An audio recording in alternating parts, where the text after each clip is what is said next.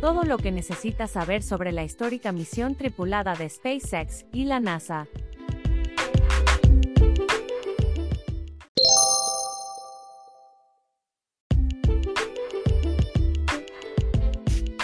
Las apuestas nunca han sido tan altas para SpaceX, de Elon Musk. Este miércoles 27 de mayo, la compañía intentará enviar a dos astronautas de la NASA a la Estación Espacial Internacional en una misión llamada Demo 2.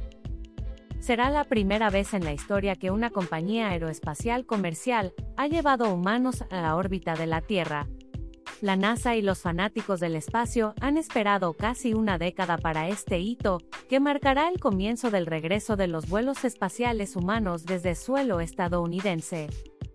El lanzamiento de la nave espacial Crew Dragon de SpaceX avanza a pesar de la pandemia de COVID-19, que ha cerrado las operaciones privadas y gubernamentales en Estados Unidos. La NASA dice que debe continuar con la misión para mantener la Estación Espacial Internacional, un gigantesco laboratorio de órbita, con personal completo de astronautas estadounidenses. El alto funcionario de la agencia espacial, Jim Bridenstine, también dijo que espera que este lanzamiento inspire asombro y suba el ánimo de la gente durante la actual crisis de salud.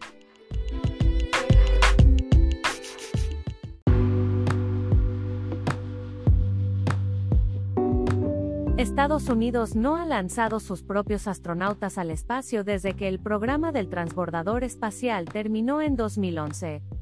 Desde entonces, los astronautas de la NASA han tenido que viajar a Rusia y entrenar en la nave espacial Soyuz del país. Esos asientos le han costado a la NASA hasta 86 millones de dólares estadounidenses cada uno. Pero la agencia espacial decidió no crear su propio reemplazo para el transbordador.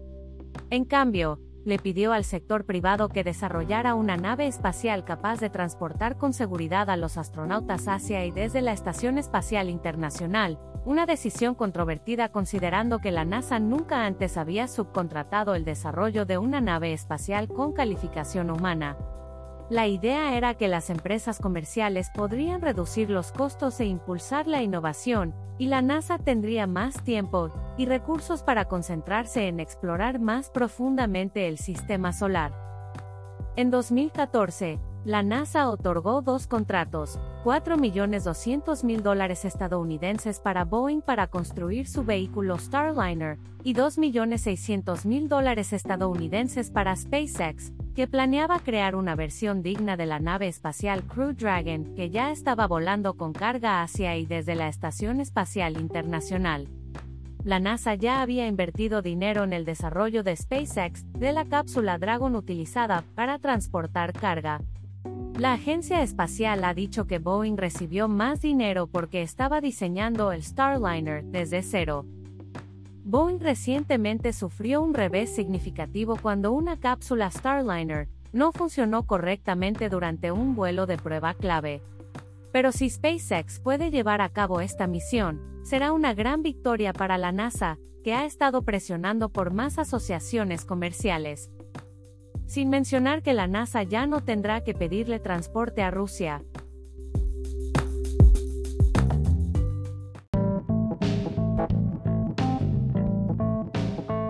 ¿Es seguro despegar durante la pandemia?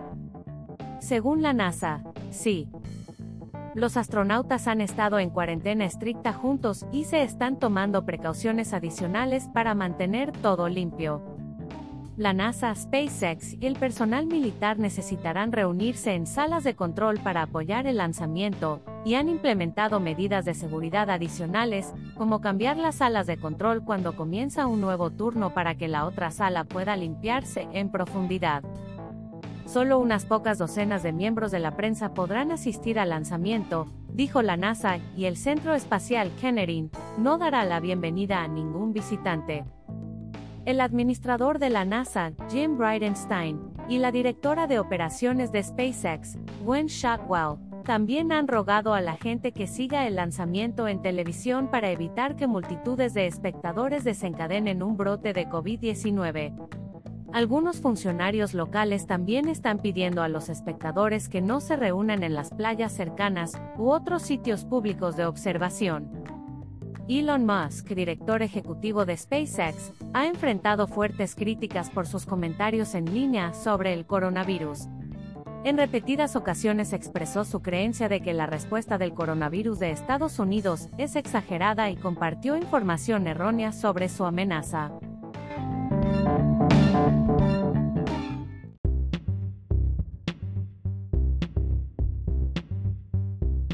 ¿Quién vuela al espacio? Dos astronautas veteranos, Robert Benken, de 49 años, y Douglas Hurley, de 53.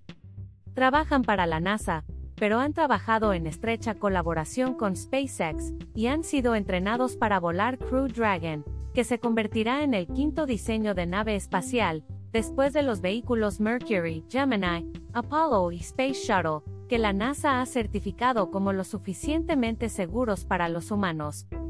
Benken y Hurley comenzaron sus carreras como pilotos de pruebas militares y han registrado cientos de horas pilotando aviones supersónicos. Ambos también volaron en misiones anteriores del transbordador espacial.